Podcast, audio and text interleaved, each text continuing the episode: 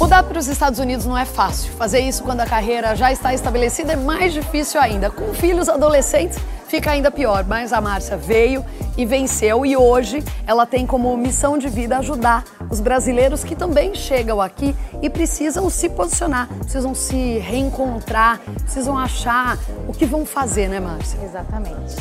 Olha, é, uma, é um desafio imenso, mas eu falo que todo desafio vem recheado de oportunidade.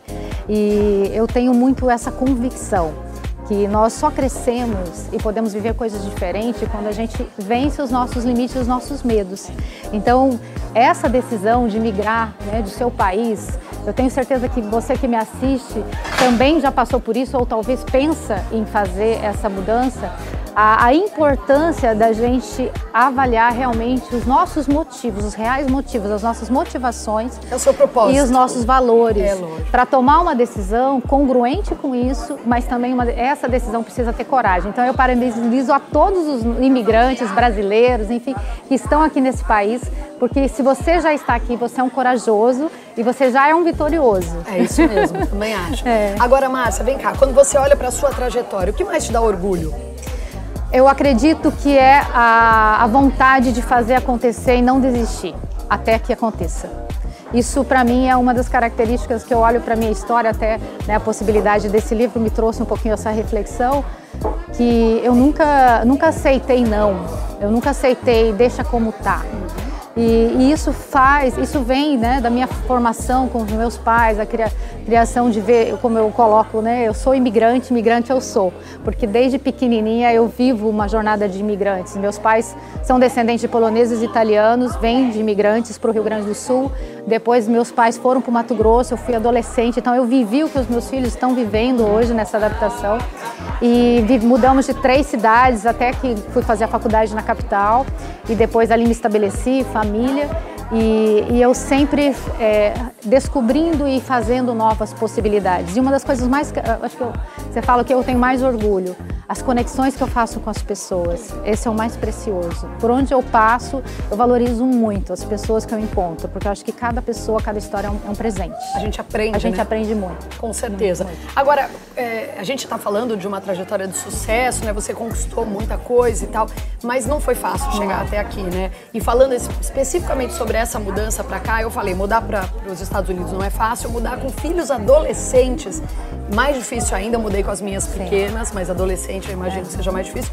Isso foi o mais difícil para você ou qual foi a maior dificuldade nessa trajetória? A maior dificuldade foi estar longe do meu marido e do meu filho, porque nesse primeiro momento, por uma questão de organização de planejamento estratégico, nós precisamos nos separar, no sentido de é, foi uma decisão conjunta, acho que isso é muito importante o casal tomar junto. Não é um sonho só de um, é um sonho da nossa família. Os nossos filhos, quando nós tomamos essa decisão, o mais velho já tinha 18 anos, já estava fazendo faculdade de medicina. Meu marido é médico, então nós fizemos né, todo o nosso planejamento, vimos as possibilidades, investimos no, numa, numa proposta segura para essa transição. A minha filha estava é, para começar uma faculdade e ela veio primeiro, porque ela entre lá e aqui a gente já tinha tomado a decisão, estava no processo ainda aguardando toda a burocracia, porque nosso, nosso primeiro projeto era só vamos juntos quando sair o visto, tudo certinho, né? o visto de residente. Mas num, a minha filha veio fazer faculdade primeiro, com visto de estudante, com 17 anos. E nesse movimento, ela sozinha, nós com toda a consciência que precisava dar o apoio emocional, nessa, e ela veio porque a gente já tinha tomado uma decisão juntos que iríamos fazer essa transição. E meu filho fazendo medicina lá, é, e a outra pequena, 12, 11 anos, adolescente no meio. E ela veio, passou o primeiro ano sozinha, foi muito difícil, né? A gente como pai, ela aqui sozinha. E aí chegamos, e, o, e a previsão do visto era um ano e meio, dois anos, e não tinha saído. E aí tomamos a decisão de separar a família, o casal, para dar apoio para umas filhas aqui e ele lá. Então ele ficou com meu filho lá. Proposta falou: você fica até ele terminar a faculdade e eu vou para dar apoio para minha filha aqui e trazer a caçula. E a caçula veio no middle school.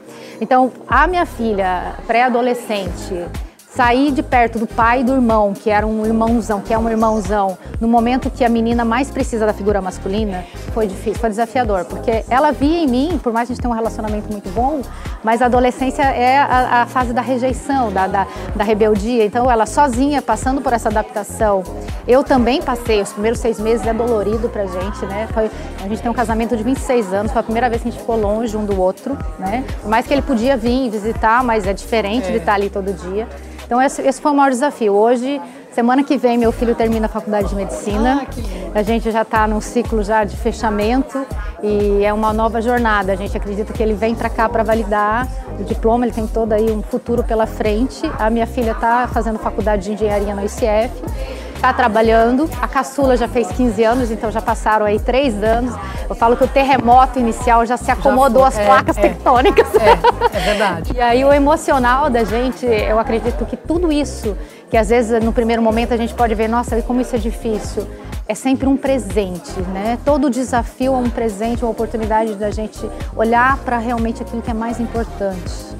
Então nos fortalece, né? A gente sente saudade da família, dos amigos. Como você disse, a gente veio com uma vida é, já né, de, de, vitórias no Brasil. Eu e meu marido vitoriosos nas nossas carreiras, com relacionamentos, famílias. E a gente recomeça por eles, é. porque era o início da carreira deles, claro. o início da vida deles. Então, considerando as oportunidades e a segurança, nós fizemos essa escolha. Claro. Você faria alguma coisa diferente? Eu acredito que não, sabe por quê? E aí eu falo para todo mundo que, que vai ouvir essa reportagem, né? Enfim, é, cada um tem os seus recursos e a situação que você está vivendo hoje, você está fazendo a sua melhor escolha com aquilo que você tem nós fizemos aquilo que a gente podia com aquilo que a gente tinha.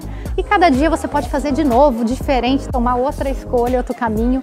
Eu acredito muito nisso, que a gente não pode ficar parado, porque se a gente ficasse parado, talvez eu teria perdido uma oportunidade. Hoje meu filho vai fazer 24 anos. Quando nós tomamos a decisão, ele foi beneficiado né, com o nosso visto. Se nós não tomássemos a decisão naquele momento, talvez ele estaria fora.